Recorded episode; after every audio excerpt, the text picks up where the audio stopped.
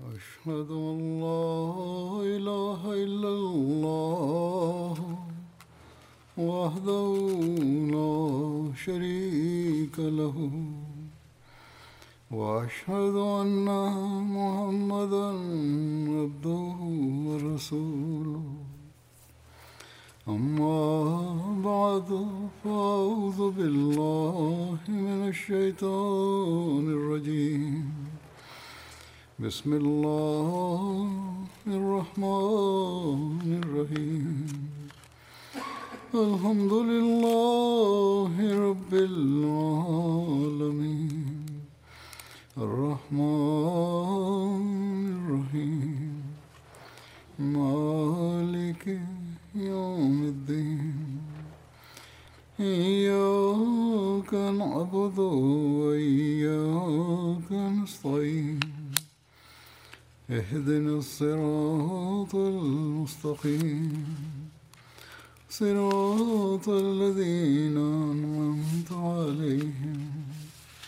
غير المغضوب عليهم ولا الضالين.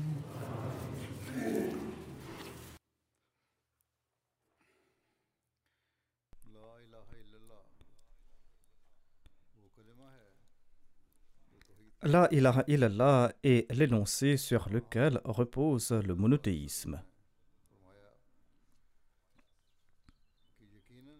Le saint prophète Mohammed a déclaré Allah a certainement interdit le feu à celui qui a récité La ilaha illallah pour mériter le plaisir de Dieu.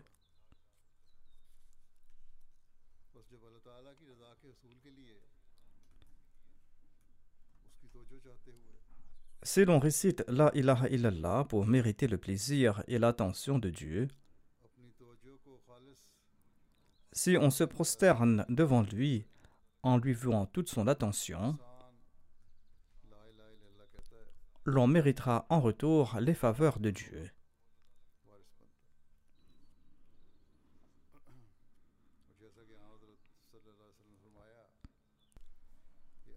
Tout comme l'a déclaré le saint prophète Mohammed Allah interdira le feu à celui qui récitera ainsi la formule La ilaha illallah.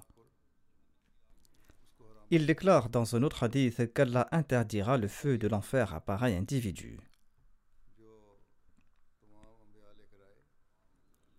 Tous les prophètes sont venus avec ce même enseignement. Le saint prophète Mohammed a aussi déclaré que la parole éminemment supérieure énoncée par les prophètes m'ayant précédé et moi-même est La ilaha illallah, wahdahu la sharika lahu. Tous les prophètes ont présenté cet enseignement.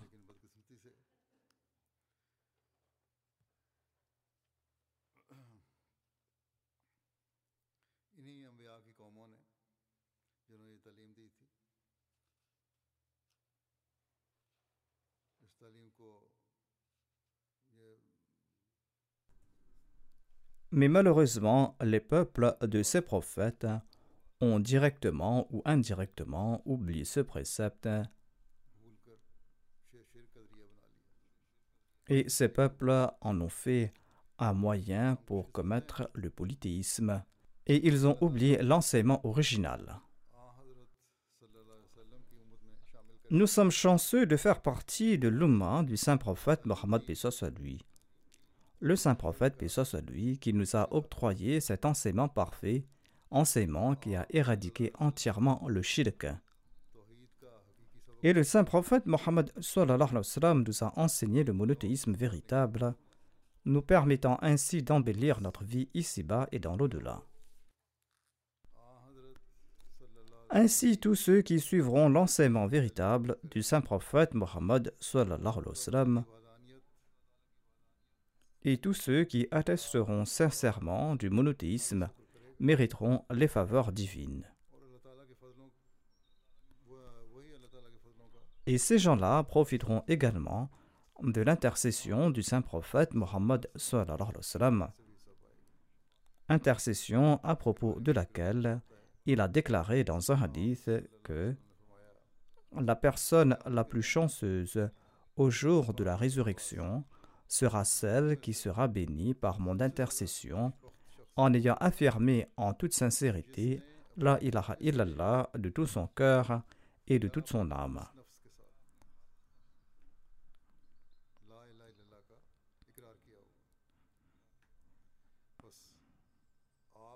Par conséquent, celui qui, avec un cœur pur, énoncera la formule La ilaha illallah sans aucun attachement mondain méritera l'intercession du saint prophète Mohammed sallallahu alayhi wa sallam.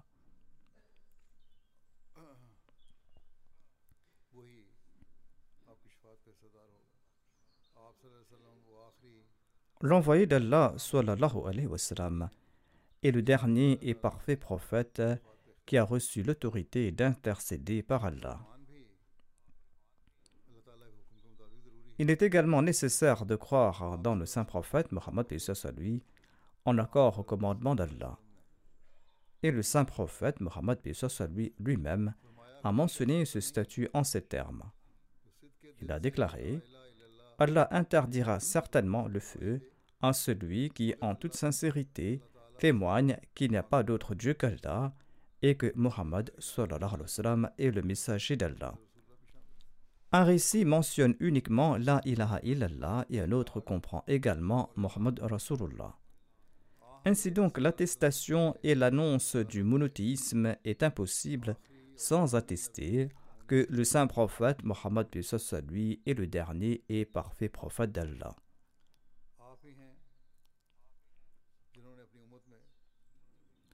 C'est le saint prophète Mohammed lui qui a annoncé l'abolition complète du polythéisme au sein de sa Ummah. Et Allah et son messager honnissent la personne qui exhibe la moindre forme de polythéisme.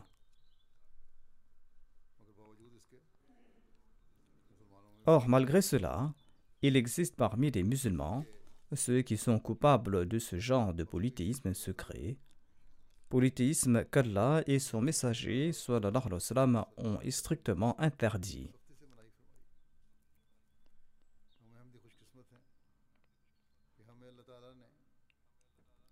Nous les Ahmadis, nous avons la chance qu'Allah nous a permis d'accepter l'imam de cette époque et le serviteur parfait du saint prophète Mohammed sallallahu alayhi wa sallam.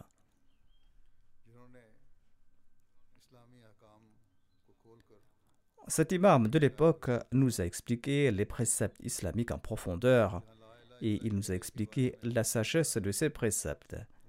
Il nous a expliqué la profondeur de l'énoncé La ilaha illallah et il nous a également parlé du statut de Muhammad le messager d'Allah. À cet égard, je vais présenter quelques citations du Messie premier l'Islam qui éclaire magnifiquement ce sujet et qui attire également notre attention sur la manière dont nous devons accomplir notre évaluation tout en comprenant la profondeur de ce sujet.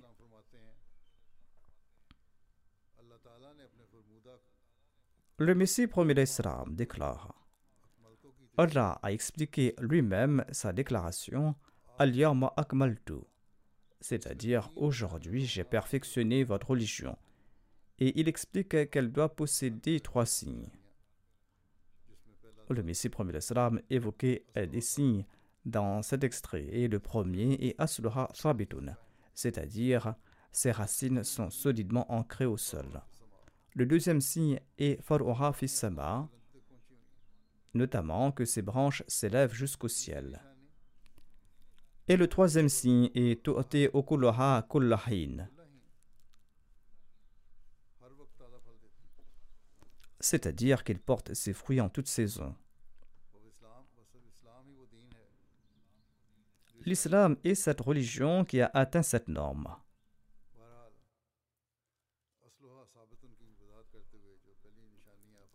Le Messie premier d'Islam explique ce qu'est Asluha Thabitun.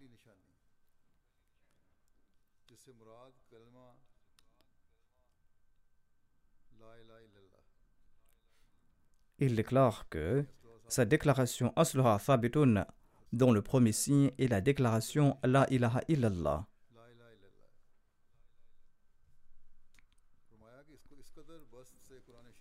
Le Messie premier l'Islam affirme Ce premier signe a été mentionné si longuement dans le Saint-Coran que si je devais présenter tous les arguments offerts à son appui, je ne pourrais tarir ce sujet en de nombreux chapitres. Je me contente d'écrire ce qui suit en guise d'exemple. Allah déclare dans la deuxième partie du Saint-Coran, à la deuxième sourate dite Al-Baqarah.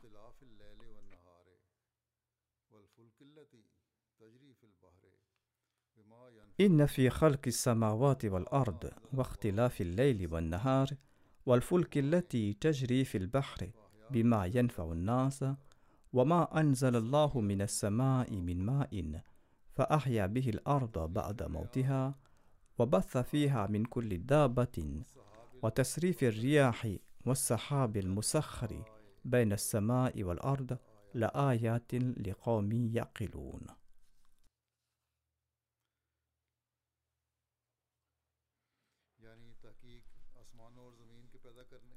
c'est-à-dire en vérité dans la création des cieux et de la terre et dans l'alternance de la nuit et du jour, et dans les navires qui naviguent sur la mer avec ceux qui profitent aux hommes, et dans l'eau qu'Allah a fait descendre du ciel et en a fait revivre la terre après sa mort, et répand sur la terre toutes sortes de bêtes, et dans le changement des vents, et dans les nuages pressés en service entre le ciel et la terre. En tout cela se trouvent des signes de l'existence de Dieu, de son monothéisme, de l'existence de sa révélation, parce qu'il est le régulateur de tout en vertu de sa volonté. Regardez comment Allah, le Seigneur de gloire, a argumenté dans ce verset en faveur de ce principe de foi qui est le sien et de sa loi de la nature. En d'autres termes, il a prouvé la déclaration La ilaha illallah en présentant comme argument la loi de la nature. En d'autres termes, en étudiant ces créations existantes dans le ciel et sur la terre, l'on comprend clairement que ce noble verset révèle qu'il existe un créateur éternel de ce monde, un créateur qui est parfait, qui est unique et qui est sans partenaire, et qui est le régulateur de tout ce qui existe en vertu de sa volonté, et qu'il est celui qui envoie ses messagers en ce monde. La raison en est que toutes ces créations de Dieu et ce système de l'univers que nous voyons devant nos yeux nous informent clairement que ce monde n'est pas venu à l'existence de son propre chef, mais que ce monde possède un créateur. Un créateur qui doit nécessairement posséder les attributs suivants. Il doit être gracieux, il doit être miséricordieux, il doit être tout-puissant et unique et sans associé, et il doit être éternel, et le régulateur en vertu de sa volonté, et celui qui possède tous les attributs parfaits. Et il doit être celui qui fait descendre sa révélation. Ainsi, la ilaha illallah n'engendre pas uniquement l'idée de l'existence d'un Dieu dans le cœur, mais il établit également dans le cœur que notre Dieu est l'unique Dieu qui existe depuis toute l'éternité et qui existera pour toujours. Il est le créateur de chaque création et c'est par sa permission que tout ce système de l'univers fonctionne. Et nous devons nous prosterner devant lui pour tous nos besoins. Ainsi donc, quand on engendre en soi pareille foi, celle-ci devient parfaite et il ne s'y trouve aucun relent de polythéisme. C'est pareille foi en l'énoncé La ilaha illallah qui protège du feu de l'enfer, selon le saint prophète Mohammed sallallahu alayhi wa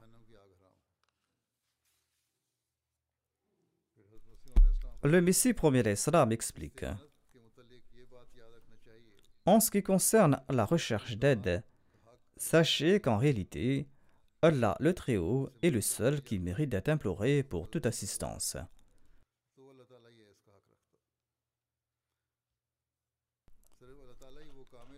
Allah est l'unique être parfait à qui on doit implorer pour tout soutien.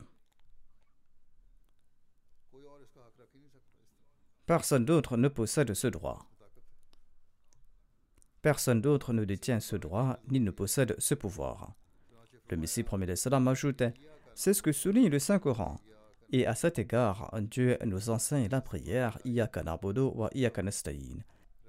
Premièrement, Dieu énonce ses attributs Rab, Rahman, Rahim, Malik Yomiddin. Ensuite, il nous a enseigné ce qui suit wa En d'autres termes, nous t'adorons toi seul, et c'est auprès de toi que nous cherchons secours. Nous te demandons de l'aide afin de te rendre culte, et sans ton soutien, nous ne pourrons pas t'adorer. De cela, nous déduisons que le droit d'être imploré pour de l'aide est la seule prérogative d'Allah.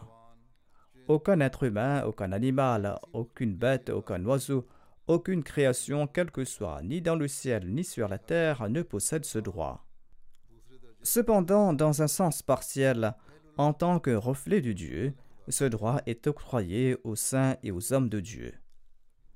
Suite à la permission de Dieu, assistance de leur prière. Le Messie premier l'Islam déclare Nous ne devons pas inventer des concepts de notre propre chef, nous devons au contraire demeurer dans les limites des commandements d'Allah et du messager d'Allah. Ceci est le droit chemin, la Surat al-Mustaqim.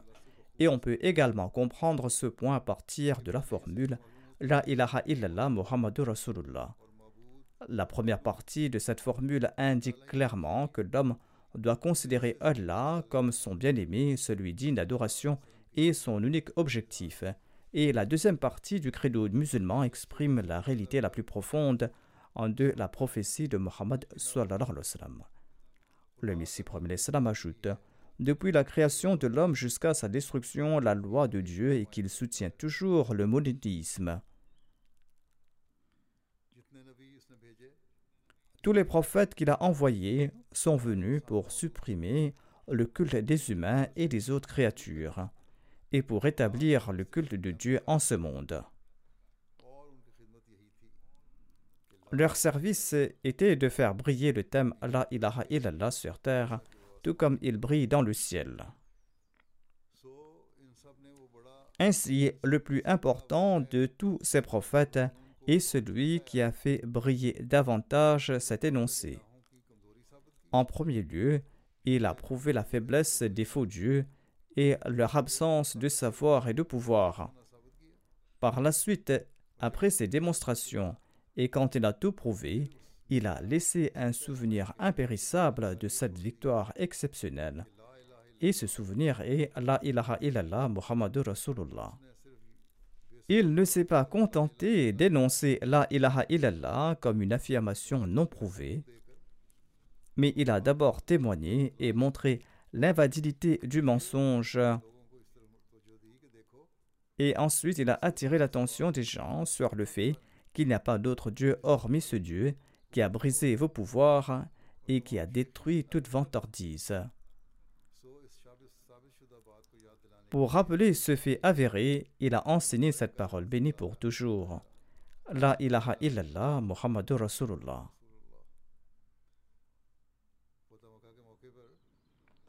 À l'occasion de la conquête de la Mecque, des milliers d'idolâtres ont vu la suprématie de la déclaration La ilaha illallah.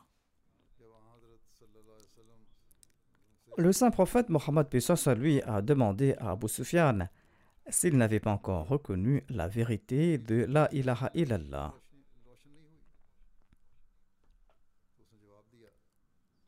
Abu Sufyan a répondu Je l'ai parfaitement compris. S'il y avait un Dieu autre qu'Allah, il nous aurait aidés. Certaines de ces 360 idoles que nous adorons nous auraient aidés.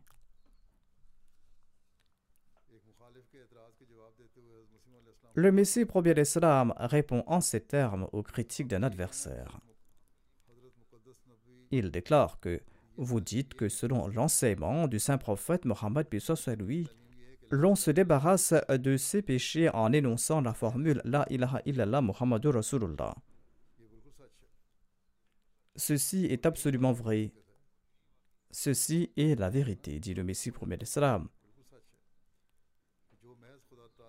Il est absolument vrai que celui qui considère Dieu comme unique et sans partenaire et qui croit que Mohammed a été suscité par ce Dieu tout-puissant eh bien celui-là méritera le salut s'il décède en portant foi dans cette formule.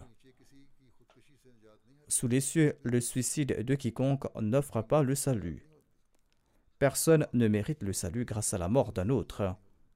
Même si quelqu'un meurt pour vous, il ne méritera pas le salut. Seul un fou pourra entretenir pareille pensée.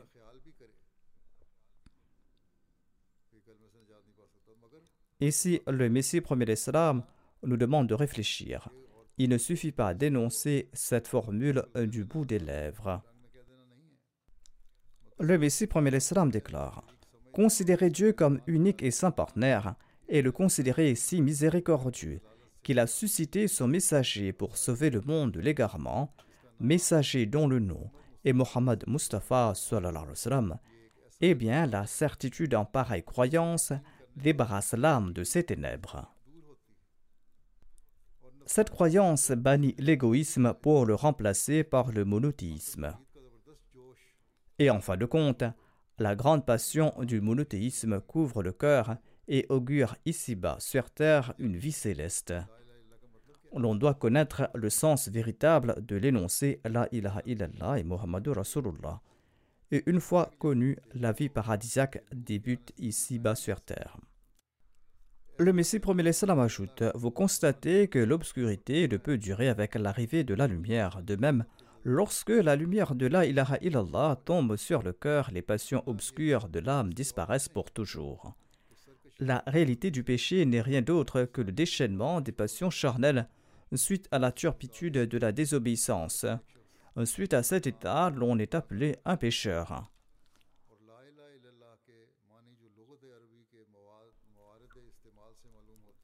Le sens que nous présentent les dictionnaires sur l'usage arabe de la ilaha illallah est que la ilaha illallah signifie que je n'ai pas d'autre objectif, d'autres bien-aimés ou d'autres objets de culte ou d'autres objets d'obéissance hormis la personne d'Allah. C'est-à-dire Allah est mon seul objectif, Allah est mon seul bien-aimé et Allah est mon seul objet de culte et Allah est le seul à qui je dois obéissance. Quand est cette condition, certainement on vit le paradis ici sur terre et les moyens de se faire pardonner commencent en ce monde. En expliquant la formule La ilaha illallah, le Messie premier l'Islam déclare Allah a émis de nombreux commandements. Tout le monde n'est pas à même d'appliquer certains de ces commandements.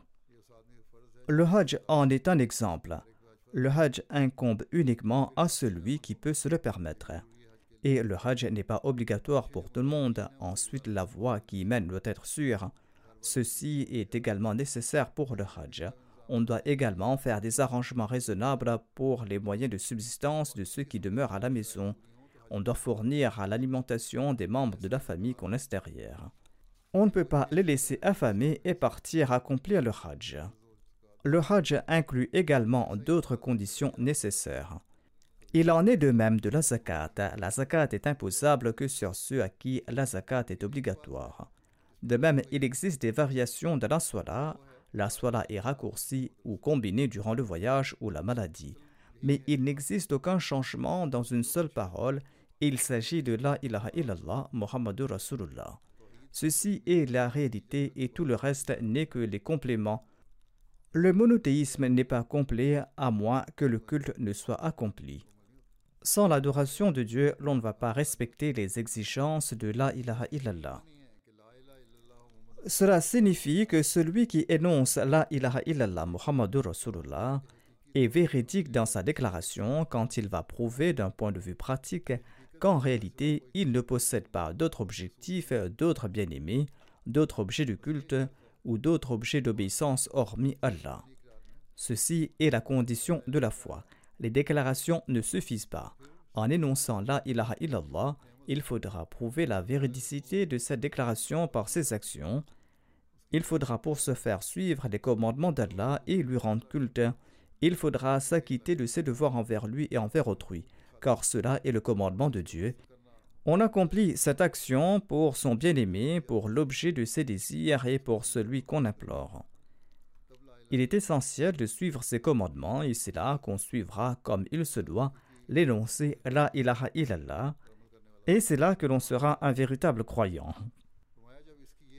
Le Messie premier l'Islam déclare Lorsqu'on passe par cet état et que la foi et la pratique démontrent cette affirmation, on ne sera pas considéré menteur devant Dieu. Si cela se produit, c'est une bonne chose, on ne sera pas considéré comme un menteur. Et tout ce qui est temporel est brûlé et la foi connaît un état d'anéantissement. En énonçant La ilaha illallah, toute chose matérielle est brûlée et seul Allah devient l'objet recherché, destiné et aimé. Lorsqu'on passe par cet état de foi, c'est là que l'on prononce l'énoncé La ilaha illallah.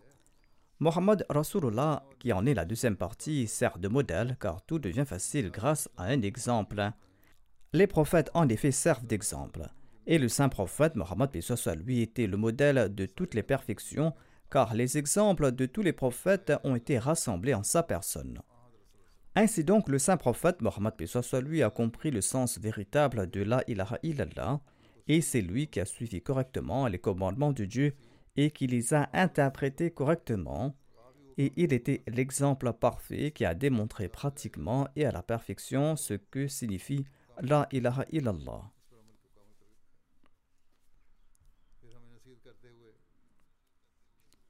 Le Messie premier l'Islam nous prodigue le conseil suivant. L'acte rituel du serment d'allégeance en soi ne comporte aucun avantage. Il est difficile de profiter d'une telle baïra. L'on pourra en profiter uniquement lorsqu'on délaisse sa personne et que l'on s'attache avec amour et sincérité à celui à qui on a prêté le serment d'allégeance. Les hypocrites sont demeurés sans foi car ils n'avaient pas de relation sincère avec le saint prophète Mohammed à lui. Ils avaient fait la baïra en apparence, mais ils n'étaient pas emplis de sincérité et d'amour. Et c'est pour cette raison que leur simple énonciation de la formule La ilaha illallah ne leur a été d'aucun profit. Il est important de fortifier cette relation. Si le disciple ne renforce pas cette relation, et s'il ne fait pas d'effort en ce sens, il lui sera inutile de se plaindre. Il faut accroître cet amour et cette sincérité.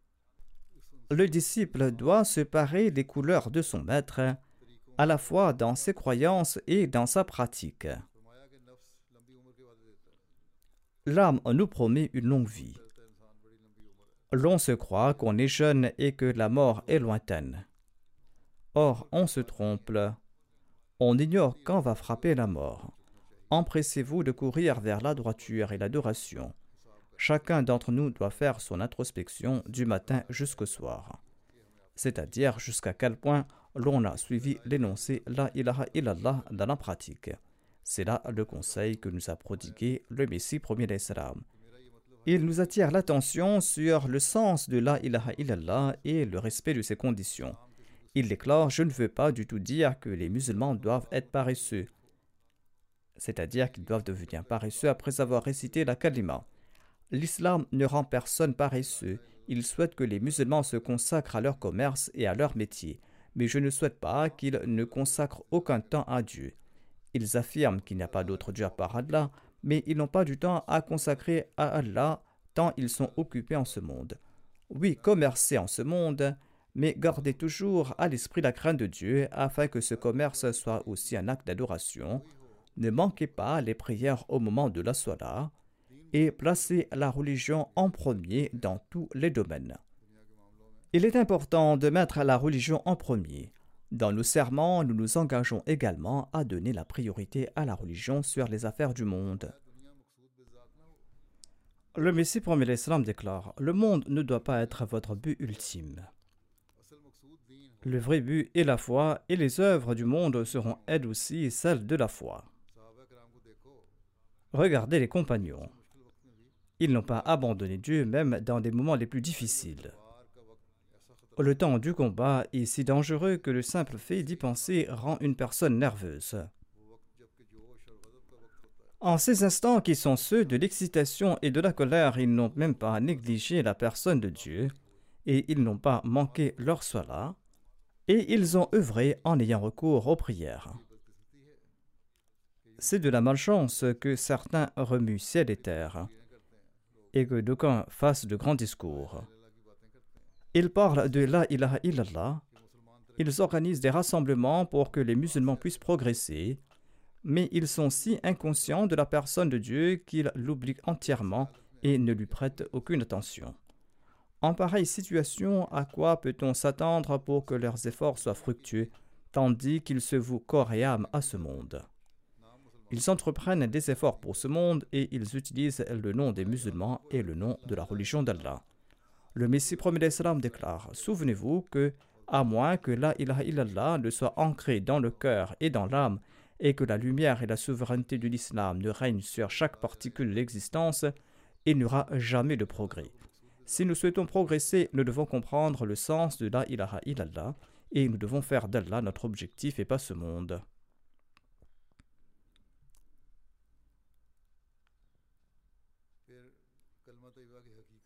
Le Messie premier d'Islam explique la réalité de la kalima tayyiba, son sens, et comment nous devons la comprendre et agir en conséquence.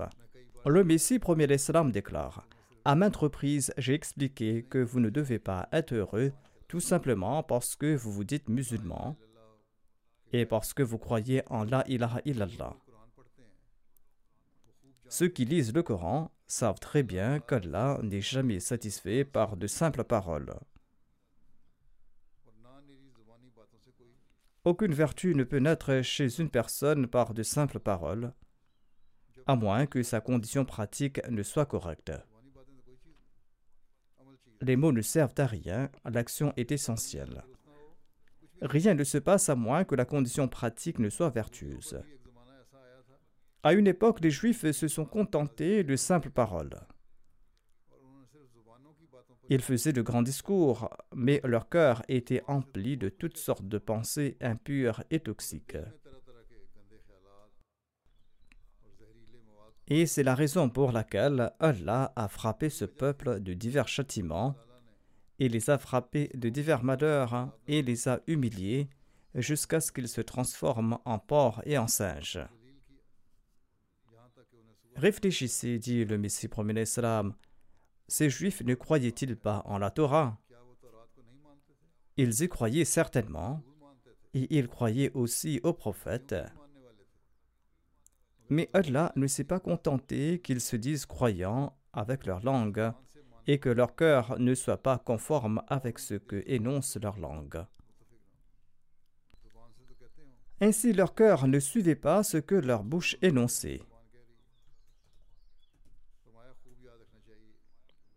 Le Messie salam déclare Souvenez-vous de ceci. Si un tel affirme avec sa langue qu'il croit que Dieu est unique et sans partenaire, et s'il affirme qu'il croit dans le saint prophète Mohammed lui, et qu'il est convaincu d'autres questions de foi, si cette confession se limite qu'aux paroles et que son cœur ne s'y conforme pas, ce ne seront que des paroles en l'air. Il ne suffit pas d'énoncer ses propos par la langue tant que ce cri ne sort pas du cœur. Et l'on ne méritera pas le salut tant que le cœur de l'homme ne croit pas et sa foi signifie qu'il doit appliquer ces principes dans la pratique.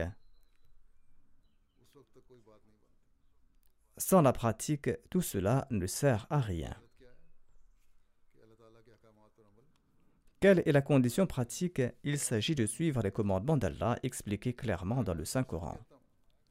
Le Messie premier d'Islam déclare Je dis en toute vérité qu'on atteindra le but réel lorsqu'on laisse tout derrière soi et lorsqu'on se tourne vers Dieu et lorsqu'on place la religion avant le monde. Cela ne se fera pas par de simples promesses. Dans la pratique, la religion doit primer sur le monde.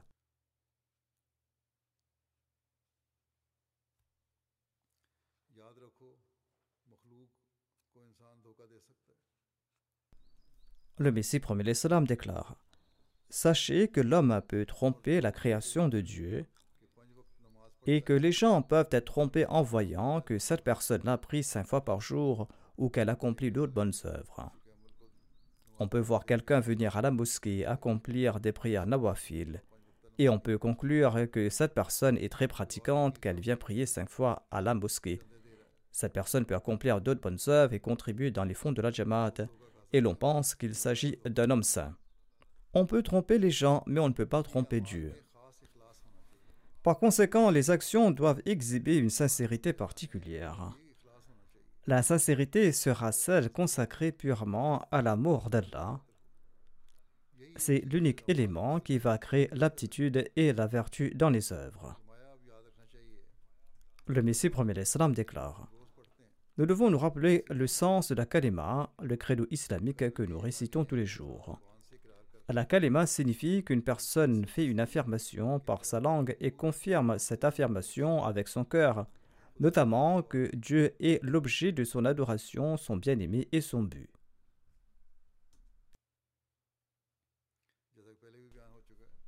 Comme expliqué plus tôt, le mot Elah signifie le bien-aimé, le but et l'objet d'adoration.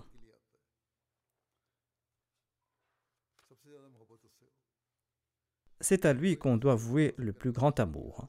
Il doit être le but visé par l'homme et pas le monde. On doit vouer culte à lui seul et on doit nourrir aucun shirk caché. Le Messie promet l'Islam déclare le mot Ilah signifie le bien-aimé, l'objectif est l'objet d'adoration. Ce mot résume tous les enseignements du Saint-Coran préconisés aux musulmans. Étant donné qu'il n'est pas aisé de mémoriser un livre volumineux et complet, en effet, mémoriser le Saint-Coran n'est pas facile.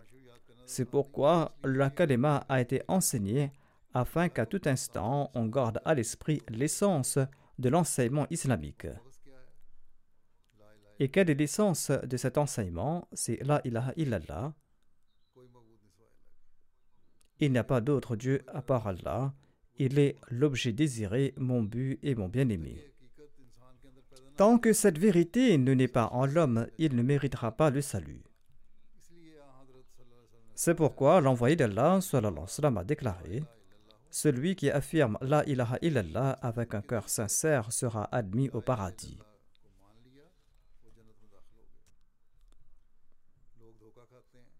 D'aucuns se trompent à cet égard et ils pensent qu'il suffit de répéter ces paroles comme un perroquet pour mériter le paradis. S'il y avait une once de vérité en ces concepts, toutes les actions seraient inutiles et futiles. Si l'on pouvait mériter le paradis rien qu'en énonçant la ilaha illallah, toutes les actions ne serviront à rien. Quelle serait la nécessité de tous ces ordres dans un si grand comment? Et la charia sera nulle et non avenue. Non, il n'en est pas ainsi. Le sens de la kalima doit pénétrer dans le cœur au sens pratique. Et quand cela se produit, on sera admis au ciel.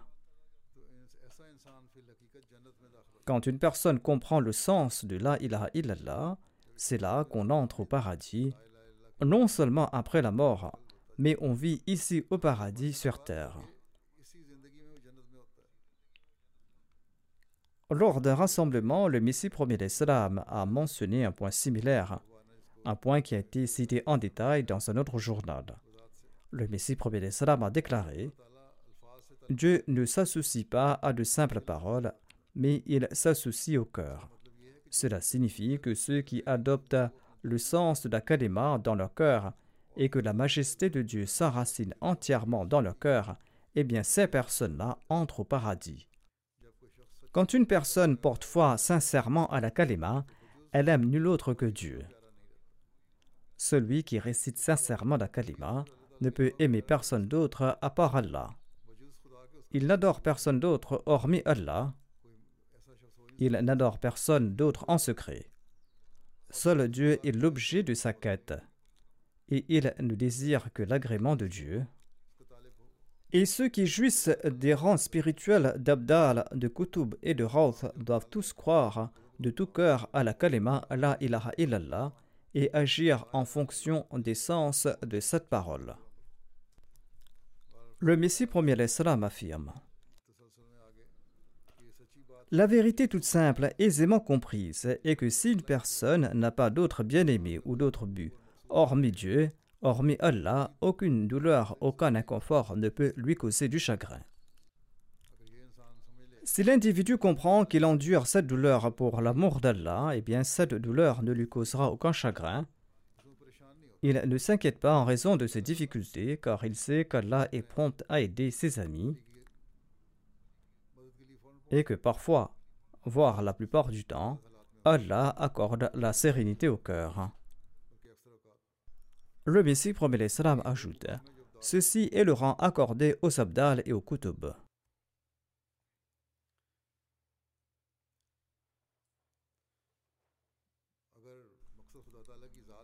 Si le but est d'atteindre Dieu et pas ce monde, il n'y a pas lieu de s'inquiéter.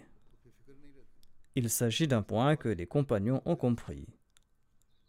Ce rang n'a pas été accordé uniquement aux Kutub et aux Abdal ou à des gens de rang spécifique. La majorité des compagnons ont atteint ce rang. Et ils ont compris ce point, et c'est pourquoi Allah a fait des compagnons des exemples pour nous. Le Messie premier l'Islam déclare Ne vous dites pas qu'il suffit de renoncer au culte des idoles.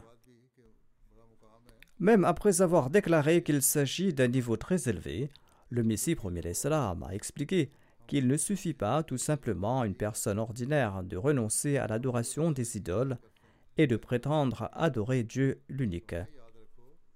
Le Messie premier l'Islam déclare S'abstenir du culte des idoles est une action insignifiante. Les idoles qui n'ont aucune connaissance de ces vérités renoncent également au culte des idoles. Ils ignorent la réalité de Dieu et de son unicité, et pourtant ils cessent d'adorer les idoles. Associer des partenaires à Dieu ne se limite pas aux humains et aux idoles. S'abstenir du culte d'objets matériels à l'instar des humains et des idoles ou d'autres entités incorporelles ne suffit pas. Comme Allah l'a déclaré dans le Saint-Coran, les désirs et les inclinations de l'âme charnelle sont également des objets d'adoration. Les désirs et les inclinations du moi sont également les objets de notre adoration, lorsqu'ils font concurrence avec Dieu et lorsqu'ils nous éloignent finalement de la ilaha illallah.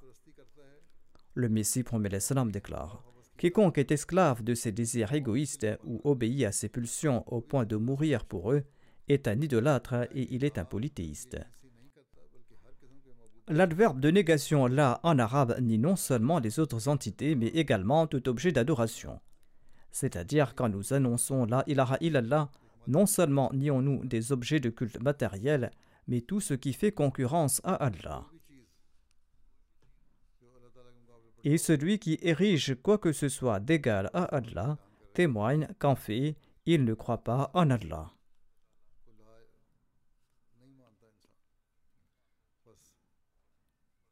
Le Messie premier l'Islam ajoute Ainsi, tous les objets de culte sont répudiés par la proclamation La ilaha illallah. Que ces objets soient internes ou externes, matériels ou immatériels, qu'il s'agisse des idoles que nous cachons en nos cœurs ou des idoles physiques. Prenons l'exemple de celui qui se fit corps et âme à ses moyens ou à ses aptitudes. Il fait de ses moyens et de ses aptitudes une idole. À l'instar de la tuberculose pulmonaire, pareil culte idolâtre infecte son hôte et le détruit de l'intérieur. Les idoles matérielles et manifestes sont faciles à identifier et elles sont tout aussi faciles à répudier. J'ai constaté que des centaines de milliers de personnes y ont renoncé et ne cessent de le faire. Une multitude de musulmans ne s'est-elle pas émergée de ce pays qui regorgeait autrefois d'hindous? Ceux qui sont devenus musulmans en Inde étaient autrefois des adorateurs d'idoles. N'ont-ils pas abandonné le culte des idoles? Et de nombreuses factions ne cessent d'émerger de la communauté hindoue, comme mentionné précédemment, et qui ont mis fin au culte des idoles. Cependant, l'idolâtrie ne s'arrête pas là. En effet, on peut avoir abandonné le culte grossier des idoles, mais les gens s'accrochent à des milliers d'autres idoles. Ceux qui sont considérés comme des philosophes et des logiciens ne peuvent pas extirper ces idoles. De tels philosophes et intellectuels qui se vantent de leurs idées et de leurs arguments ne peuvent pas se débarrasser des idoles qui élisent domicile en leur cœur. La fierté de leur savoir est leur idole. Leurs opinions sont devenues leurs idoles. et ils ne peuvent pas s'en débarrasser. Le Messie premier l'Islam ajouta La vérité est que cette infestation ne peut être éliminée de l'intérieur que par la grâce d'Allah, et cette infestation est profonde et cause d'immenses dommages à l'hôte. Ceux qui, sous l'influence de leur pulsion intérieure, renoncent aux droits d'Allah et outrepassent ses limites, et en se faisant négligent les droits de sa création, eh bien, ceux-là ne peuvent pas être considérés comme des savants. Vous allez trouver des milliers d'individus considérés comme des érudits, des intellectuels, des théologiens et des saints, mais malgré cela, ces gens-là souffrent de la même infestation. Si l'on ne respecte pas ses devoirs envers l'humanité, on oublie également le sens de la ilaha illallah. Abandonner pareille idole exige le vrai courage. Ces personnalités impressionnantes que vous considérez comme pieuses vous cultent à ces idoles, des idoles qui sont tapies en elles. Et le vrai courage exige que l'on abandonne pareille idole et qu'on respecte dûment les droits d'Allah et de l'humanité. C'est là que l'on va saisir le sens véritable de la ilaha illallah Ceci est le vrai courage et celui qui peut les identifier est vraiment perspicace et sage. Le Messie premier l'Islam ajoute Ces idoles sont à l'origine de l'inimitié mutuelle qui entraîne par la suite des conflits et des effusions de sang. L'un usurpe le droit de son frère, engendrant ainsi des milliers et des milliers de mots. Pareils événements ont lieu tous les jours et à chaque instant. On se fie tellement aux moyens matériels qu'en comparaison, Dieu est considéré comme un membre atrophié. Le Messie promet l'Islam ajoute Très peu ont compris le vrai sens du monothéisme. Si on les confronte à cet égard, ils vont contester immédiatement et invoquent le fait qu'ils sont musulmans et récitent la kalima. Or, il est regrettable qu'ils croient qu'il suffit d'énoncer tout simplement la kalima. J'annonce avec certitude que si quelqu'un découvre la vérité derrière la kalima toyiba et y adhère pratiquement, eh bien cette personne pourra accomplir de grands progrès et être témoin des pouvoirs extraordinaires et étonnants de Dieu. Étudiez attentivement la question. Je ne suis pas qu'un simple prédicateur, ni suis-je un conteur. Au contraire, je suis venu porter témoignage et transmettre le message qu'Allah m'a confié. Je ne me soucie pas de savoir si ce message est entendu ou accepté. Vous en serez tenu responsable. Je dois quant à moi remplir mon obligation. Je suis conscient du fait que bien que de nombreuses personnes soient entrées dans ma communauté et aient témoigné de l'unicité de Dieu, je dois annoncer avec grand regret que ces personnes n'y croient pas vraiment. Je ne crois pas que celui qui usurpe le droit de son frère celui qui est malhonnête ou celui qui s'engage dans d'autres mots croit réellement en l'unicité de Dieu, car l'unicité de Dieu est une bénédiction qui engendre une transformation extraordinaire dès qu'on la reçoit. Celui qui croit en l'unicité de Dieu doit subir une transformation. Dieu aime pareille personne. Les idoles de la méchanceté, de la rancune, de l'envie et de l'affectation ne peuvent persister en elle cette transformation a lieu et on devient un véritable adhérent au monothéisme lorsqu'on enlève ces idoles intérieures que sont l'arrogance, la vanité, l'affectation, la méchanceté, l'inimitié, l'envie, l'avarice, l'hypocrisie et l'infidélité. Tant que ces idoles persistent en ces personnes-là, comment ces individus pourront être considérés comme véridiques en ayant proclamé La ilaha illallah ainsi, au cours de ce ramadan, chacun d'entre nous doit s'efforcer de se débarrasser de ses idoles, afin de comprendre le vrai sens de la ilaha illallah et afin d'y croire. Le Messie premier l'Islam ajoute Cette affirmation nécessite renoncer aux autres soutiens. Il est établi qu'il n'y a aucun avantage à affirmer du bout de lèvres que Dieu est unique et sans associé. On récite la kalima, mais dès qu'on est confronté à un conflit d'intérêts, on fait de sa colère et de sa rage son Dieu. Je l'ai dit à maintes reprises qu'il faut toujours garder à l'esprit que tant que ces objets de culte cachés existent, vous n'allez pas atteindre le rang d'un véritable croyant en l'unicité de Dieu. Tout comme on ne pourra se prémunir de la peste tant que les rats infestent le pays. Et tant que cette infestation de péché persiste, la foi est en péril. Portez une attention particulière à mes propos et agissez en conséquence. Ainsi, la kalima signifie reconnaître Allah comme le seul digne d'adoration, le bien-aimé et l'objectif final. On atteint ce rang lorsqu'on se débarrasse de tous les vices intérieurs et lorsqu'on enlève les idoles qui résident en son cœur. Qu'Allah nous permette à travers des efforts spéciaux et à travers nos prières d'éliminer tous nos vices intérieurs durant les jours restants du ramadan et que nous puissions nous prémunir contre toute forme de polythéisme caché, et que nous puissions éliminer toutes les idoles qui sont en nous.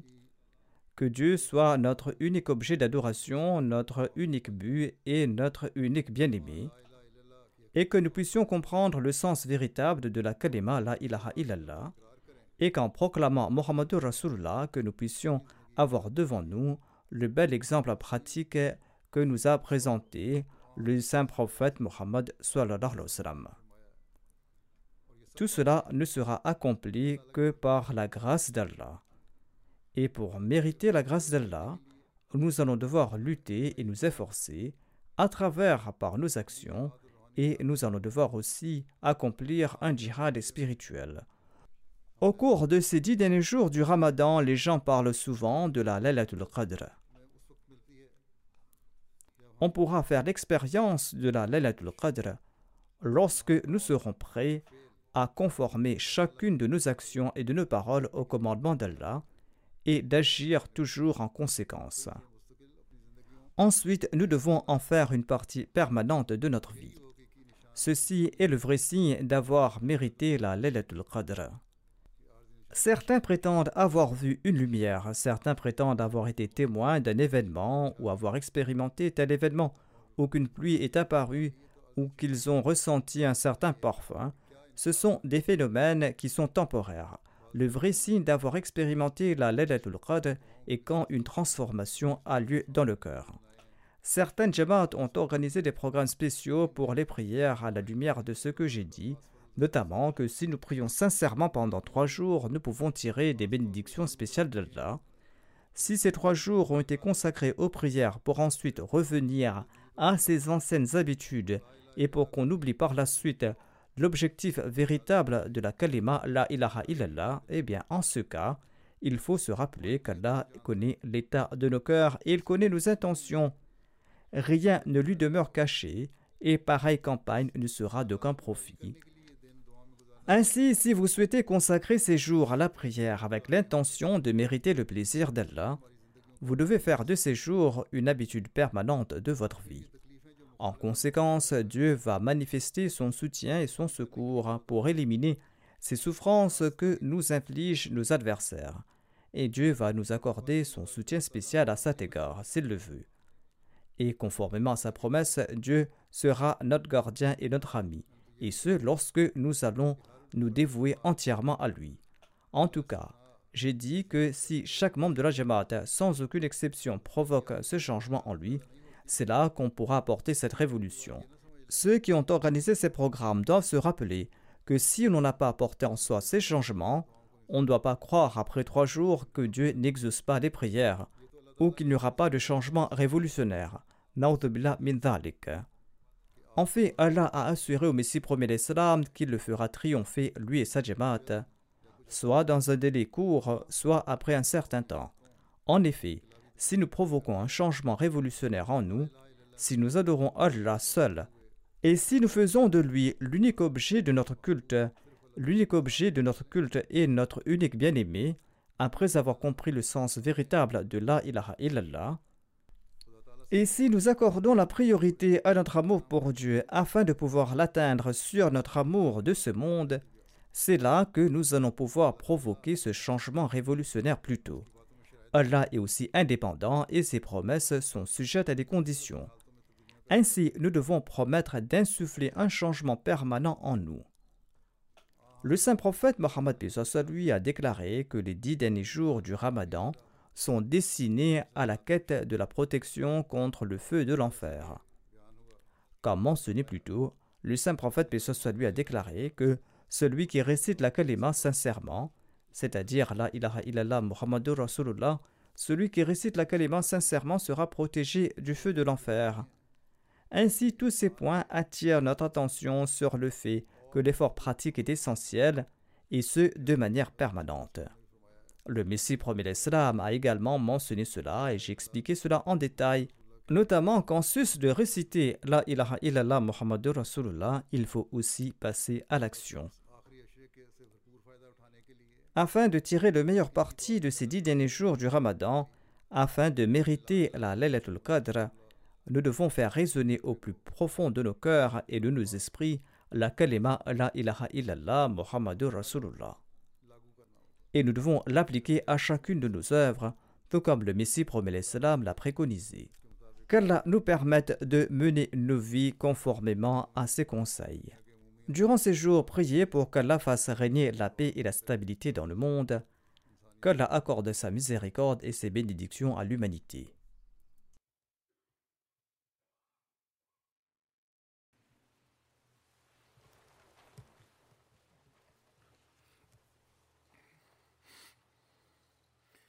الحمد لله الحمد لله نحمده ونستعينه ونستغفره ونؤمن به ونتوكل عليه ونعوذ بالله من شرور أنفسنا ومن سيئات أعمالنا. من يهده الله فلا مضل له ومن يضلل فلا هادي له. ونشهد أن لا إله إلا الله. ونشهد أن محمدا عبده ورسوله. عباد الله رحمكم الله. إن الله يأمر بالعدل واللسان وإيتاء ذي القربى وينهى عن الفحشاء والمنكر والبغي يعظكم لعلكم تذكرون. اذكروا الله يذكركم وادعوه يستجب لكم ولذكر الله أكبر.